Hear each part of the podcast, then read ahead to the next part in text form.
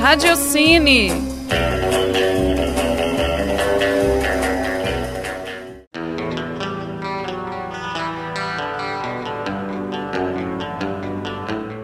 Olá, ouvintes da Rádio Online da PUC Minas. Eu sou Bárbara Castro e no Radiocine de hoje vamos falar um pouco sobre a filmografia do diretor mexicano Alejandro González Iñárritu. Ele vem chamado a atenção da crítica e do público desde seu primeiro longa, mas ganhou maior destaque quando venceu o Oscar de melhor direção no ano passado com Birdman e esse ano com O Regresso.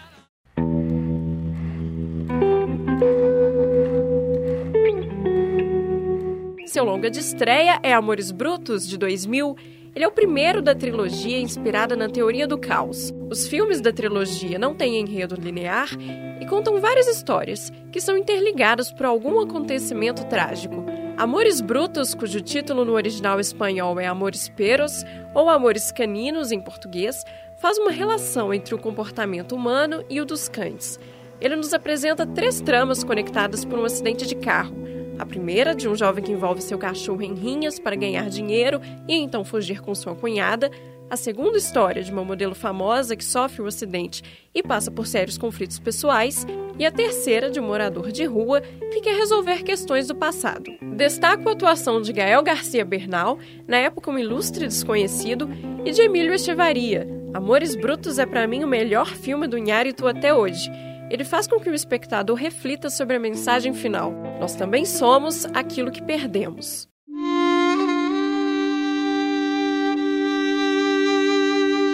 Após o sucesso de Amores Brutos, Inhárito fez seu primeiro longa nos Estados Unidos.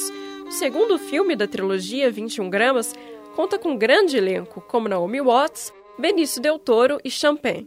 21 gramas é o peso que perdemos após a morte e é a morte que liga os três personagens principais. O filme prende a atenção do espectador desde o início, levando-o a pensar como aqueles personagens chegaram naquela situação.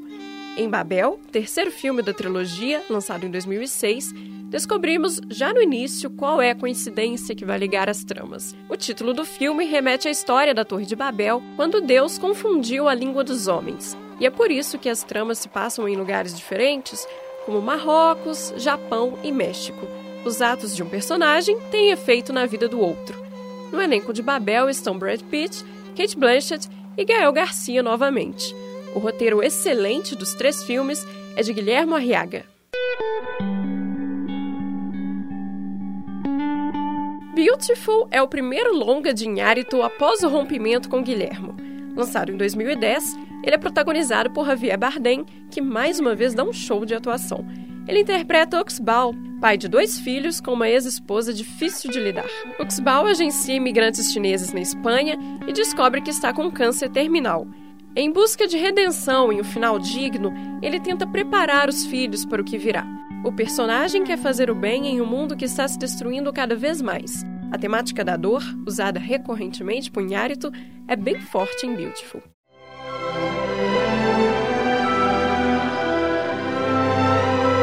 2014, o diretor mexicano lança Birdman, A Inesperada Virtude da Ignorância. Segundo Inhárito, com Birdman ele saiu do apimentado e foi para o doce.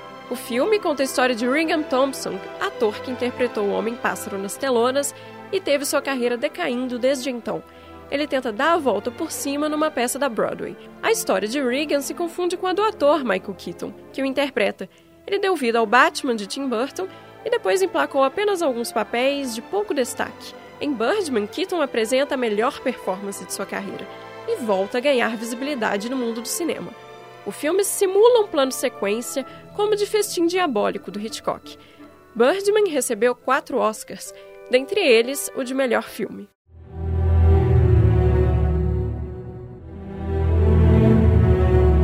Por último, temos o Regresso, lançado no Brasil este ano. No filme, Inhárito volta à temática da dor. O enredo foi inspirado na história real do caçador Hugh Glass, que viveu no século XIX. Sua história rendeu várias adaptações literárias, mas a que inspirou o diretor foi o livro de Michael Punk, O Regresso, uma história de vingança. O filme mostra o embate de Hugh com o urso e como ele busca vingança após ser abandonado pelos companheiros e ter visto seu filho ser assassinado por um deles. regresso foi rodado em lugares remotos do Canadá e da Argentina e filmado apenas com luz natural.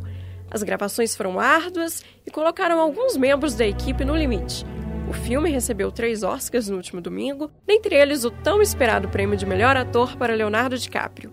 Os outros dois foram para o próprio Inhárito e para o diretor de fotografia Manuel Lubezki, que venceu pela terceira vez seguida.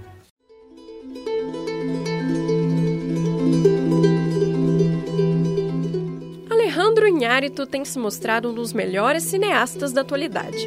O diretor já provou que tanto sangue, suor e lágrimas durante as gravações de seus filmes não são em vão. Segundo ele, a dor é passageira, mas um filme é para sempre. O Radiocine fica por aqui. Até a próxima edição. Este programa foi produzido por mim, Bárbara Castro, com o apoio e supervisão do Laboratório de Áudio da PUC Minas, no dia 4 de março de 2016.